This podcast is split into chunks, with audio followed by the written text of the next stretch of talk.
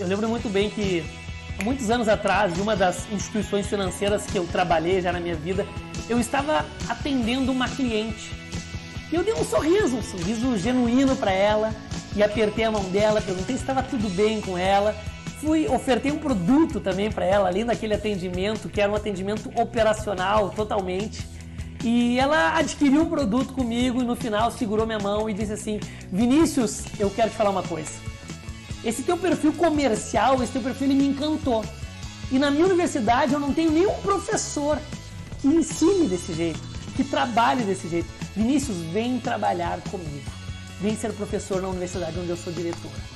Bom, eu olhei para aquela cliente e disse assim: não, ok, me dá o teu e-mail, etc. Bom, o que, que eu quero te ensinar com isso, com essa história verídica aí da minha vida?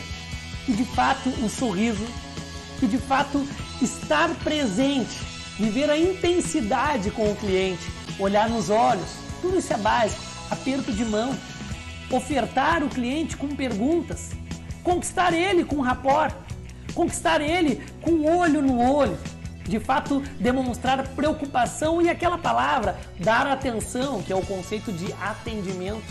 Isso pode gerar muitos frutos, não somente na venda de produtos, no bom atendimento, na recomendação, na recompra, no aumento do ticket médio, mas também em oportunidades que você nem esperava com aquele atendimento, com aquela abordagem em excelência.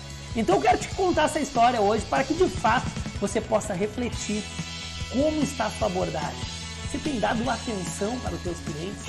Verdadeiramente, seja à distância, seja por perto, qual é a energia que você tem comunicado? Você tem comunicado entusiasmo quando você fala com o teu cliente?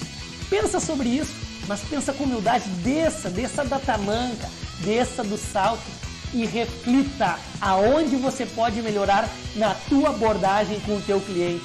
Seja verdadeiro com você mesmo. Para com essa soberba. Estamos sempre aprendendo. Um forte abraço!